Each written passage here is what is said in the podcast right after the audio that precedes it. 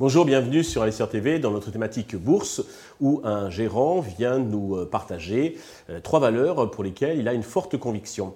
Aujourd'hui, c'est une gérante en l'occurrence que nous accueillons euh, en la personne de Alice Labouze, la présidente de Trecento Asset Management.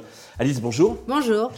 Eh bien, commençons, si vous voulez bien, par la présentation de la société Trecento que vous avez fondée euh, il y a dix ans. Il y a dix ans. Exactement. En fait, j'ai créé il y a dix ans donc une société de gestion agréée par l'autorité des marchés financiers qui s'appelle Trecento ou Trecento avec l'accent italien Asset Management, avec un positionnement qui est très à la mode aujourd'hui, mais qui à l'époque était peu tendance, qui consistait à dire que quitte à investir sur le marché action, autant investir sur des sociétés qui opèrent sur un marché structurellement en croissance. Concrètement, ça veut dire quoi? Ça veut dire qu'on a créé des fonds thématiques. Un fonds sur la thématique santé, donc Action internationale santé. On investit partout dans le monde au capital de sociétés dans le domaine de la santé. On a un prisme low vol, c'est-à-dire qu'on ne cherche pas à faire de la performance à tout prix. Notre job, c'est de faire plus de 7% en moyenne net de frais par an pour le client. Et ça fait 10 ans et on est largement au-dessus, donc on est plutôt content. On a ensuite créé un fonds sur le thème de la robotique et de l'intelligence artificielle. De la même manière, on investit au capital de sociétés, alors majoritairement industrielles, toutes celles qui viennent modifier en profondeur les chaînes de production euh, des industriels avec de l'apport technologique, avec de la robotique, de l'intelligence artificielle et du big data. D'accord une troisième thématique en préparation On y travaille. Alors, on a quand même le label ISR, le fameux label français investisseur socialement responsable, évidemment, qui est devenu fondamental euh, pour notre industrie euh, en France. On gère un peu plus de 250 millions d'euros. On a aussi des fonds dédiés pour des investisseurs. Et puis, depuis deux ans, on développe aussi la clientèle de clients particuliers qu'on n'avait pas avant. On avait plutôt des clients institutionnels. Donc, maintenant, on fait des mandats sur mesure pour ceux qui le souhaitent sur toutes les thématiques qui peuvent les intéresser. Très bien. Les investisseurs qui nous regardent, donc, euh, ça Je suis là, n'hésitez pas. Très bien. Alors, la première euh, valeur que vous avez choisie, euh, c'est NVIDIA, si on est dans le séquençage génome, du génome, je crois. Alors non, NVIDIA, en fait, c'est ceux qui s'occupent de faire des puces D'accord. Euh, mais, mais on, peut parler séquençage génome. En tout cas, ça sera si, pour après. ok. Si on commence par Nvidia, en fait, c'est une société américaine qui fabrique des puces, donc des semi-conducteurs, mais à très haute valeur technologique. En fait, ils viennent de l'industrie du gaming, du jeu, où vous savez qu'il y a eu une transformation de plus en plus importante. Il faut plus de technologie, plus de savoir-faire, et donc une capacité de calcul des, des, des cartes graphiques de plus en plus élevée. Et en fait, ils sont passés du jeu, si vous voulez, à tout ce qui est intelligence artificielle, robotisation, objets connectés. Il n'y a pas d'intelligence artificielle dans le monde sans carte Nvidia, sans puce Nvidia. Et donc évidemment, le marché est absolument colossal et on sait à quel point l'intelligence artificielle est en train de se déployer dans le monde. Très bien. La valeur perd 44% sur un an. Pourquoi croyez-vous au potentiel? Alors 44, ça peut paraître beaucoup, mais il faut comprendre, un, que c'était une société qui était très valorisée, et deux, surtout qu'on était dans une période où les taux d'intérêt étaient très faibles, donc toutes les valeurs de croissance américaines, et d'ailleurs on va en parler euh, aujourd'hui d'un certain nombre de valeurs de croissance américaines, ont fortement souffert de la hausse des, taux d'intérêt aux États-Unis. Et pour couronner le tout, vous savez qu'il y a une petite guerre sino-américaine commerciale qui fait que ça a été compliqué pour Nvidia ces derniers mois, en fait, de commercialiser leurs puces sur le marché chinois parce qu'il y a des blocages sociais politico-commercialo euh, qui ont été mis, euh, mis en place. Donc ils ont souffert de ça. Si on ajoute à ça les goulots d'étranglement qu'on a connus évidemment sur toute la partie euh, approvisionnement en machines et même en, plaques de silicium pour fabriquer ces fameux petits semi-conducteurs, bah, tout ça, ça leur a coûté. La bonne nouvelle, c'est que les choses vont probablement changer. En tout cas, je suis convaincue que le point d'entrée aujourd'hui sur cette société-là est intéressante compte tenu de la baisse qu'on a connue et surtout en fait de l'essor de l'intelligence artificielle, de l'essor de la robotisation.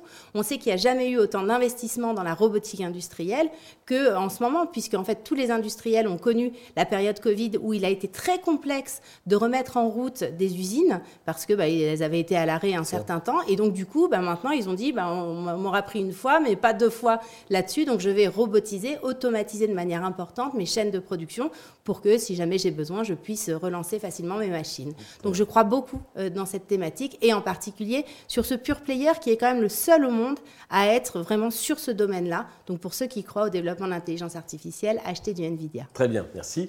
La deuxième valeur, c'est euh, Illumina. Alors là, on est dans le séquençage. Et là, on est pile dans le séquençage de génome. Alors pour la petite histoire, le premier séquençage de génome humain a été financé évidemment par nos amis les Américains.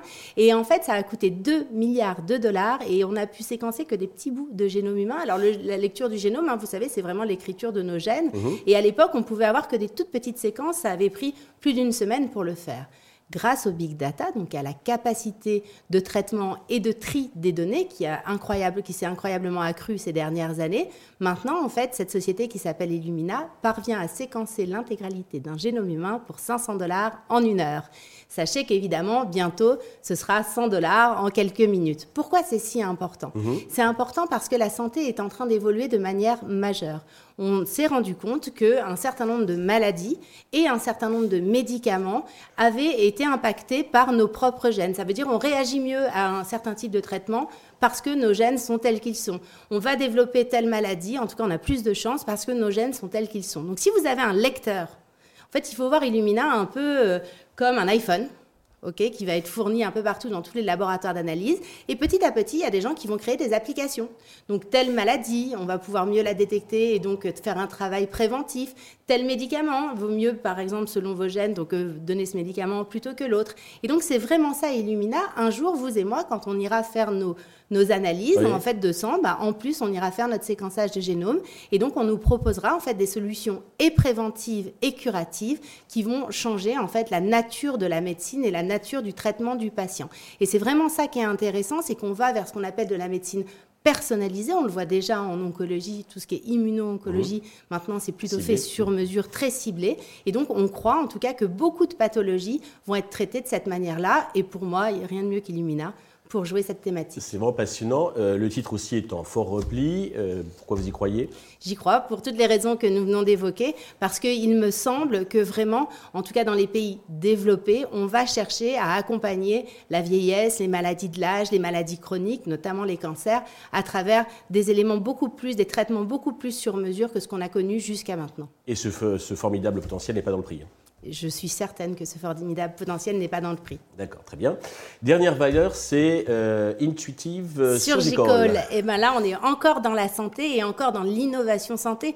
À nouveau, en fait, on peut raconter que ce sont les Américains, pour changer, qui ont inventé le premier robot chirurgical au monde. Alors pourquoi est-ce qu'ils ont fait ça? En fait, leur idée, c'était de pouvoir recoudre des soldats quand ils étaient blessés sur les champs de bataille. Et donc, il fallait à distance pouvoir opérer ces fameux soldats. Sans que le chirurgien soit Sans sur que le... chirurgien soit sur place. En général, il était sur la, dans la base militaire, euh, mmh. euh, loin du, du, champ de bataille, en tout cas pas sur le front. Mmh. Et donc, en fait, on a créé une espèce d'araignée qui se met au-dessus du patient et qui va en fait euh, évidemment euh, avec euh, bah, l'impulsion du chirurgien qui a son joystick en fait réaliser des opérations.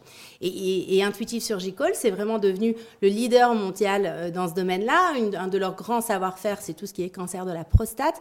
Alors c'est aussi parce que, enfin les opérations de la prostate c'est aussi parce que sur le marché américain malheureusement les chirurgiens sont pas aussi bien formés qu'en Europe sur le traitement de, ce cancer, en tout cas sur les opérations nécessaires. Et donc ils ont développé ce savoir-faire leur, leur robot s'appelle DaVinci. Il y en a euh, en France, hein, dans certains établissements. Euh, mais c'est vrai qu'ils ils apparaissent vraiment comme les leaders sur ce marché qui répond à des enjeux majeurs, mais on va volontiers en parler euh, sur les catalyseurs. Très bien. bon, on voit que vous êtes une experte donc, des deux thématiques de, de Trecento. Mais d'une manière plus globale, comment voyez-vous l'évolution du marché boursier sur les prochains mois? Ah, la fameuse boule de cristal. Alors, je ne l'ai pas. Hein. Si je l'avais, je vous cache pas que j'en serais ravie, mais je ne l'ai pas. Par contre, c'est vrai qu'on a quelques signaux qui montre très clairement une dichotomie euh, dans le monde. Hein. On voit que les Américains, comme d'habitude, euh, ils ont, ça a tapé fort, ça a tapé vite, et là on a pour la deuxième fois en fait des chiffres de l'inflation qui montrent une décélération de l'inflation sur le marché américain. Et puis bon, on voit en Europe euh, bah, une situation où on a une inflation de l'énergie en fait qui est colossale, où on a pour l'instant du mal à enrayer ce phénomène. Donc comment ça va se traduire en bourse?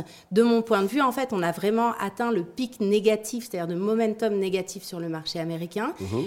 Très clairement, le fait qu'il y ait une réduction de l'inflation, il va y avoir, on arrive à un, pic un peu sur les taux d'intérêt, enfin sur la hausse des taux d'intérêt, la politique de hausse des taux d'intérêt de nos mmh. amis de la, de la, Fed, de la mmh. Réserve fédérale américaine. Ça veut dire quoi? Ça veut dire qu'a priori, on va repartir dans une période beaucoup plus agréable pour les marchés financiers, en tout cas pour les actions américaines, avec justement ces taux qui plafonnent et puis qui vont plutôt avoir tendance à baisser l'année prochaine. Par contre, sur le marché européen, il me semble qu'on a encore pas mal de pain noir à manger. La politique monétaire est quand même pas encore euh, d'une clarté absolue. En tout cas, c'est pas une réponse suffisante pour les investisseurs, enfin pour ceux qui investissent en Europe. Et puis ce choc énergétique très très fort qu'on vit, dont on ne, pour l'instant, ne voit pas autant d'impact que ce qu'on va avoir, à mon avis, sur les marges des entreprises, euh, risque de nous coûter assez cher. Donc moi, j'irai, comme j'ai toujours été, hein, c'est-à-dire depuis le début de l'histoire de Trecento, on a toujours considéré que le marché américain était le marché le plus intéressant d'un point de vue boursier. Et en tout cas, en date, le plus visible par rapport à ce côté de l'Atlantique. Hein. Oui, au-delà de ça, c'est un marché qui est mieux arbitré, c'est-à-dire qui va plus vers la juste valeur des entreprises. D'une manière générale. D'une manière générale, c'est pas spécifique à, maintenant. Il y a des investisseurs de très long terme avec les fonds de pension. On souffre en Europe de ne pas avoir ça, c'est-à-dire vraiment des investisseurs qui, dans la durée, vont soutenir les entreprises et donc leur permettre d'accéder à une croissance euh, de qualité. Et donc, euh, et puis, il ne faut pas oublier que même les petits Américains investissent beaucoup en bourse. C'est culturel. Donc, euh, chez nous, on ouvre des livrets A. Donc, euh, qu'est-ce que vous voulez que je vous dise? D'accord. Alice, merci pour euh, cet éclairage vraiment très instructif. Avec plaisir. merci à tous de nous avoir suivis. Je rendez-vous prochainement sur Investisseur TV avec un autre gérant et d'autres valeurs.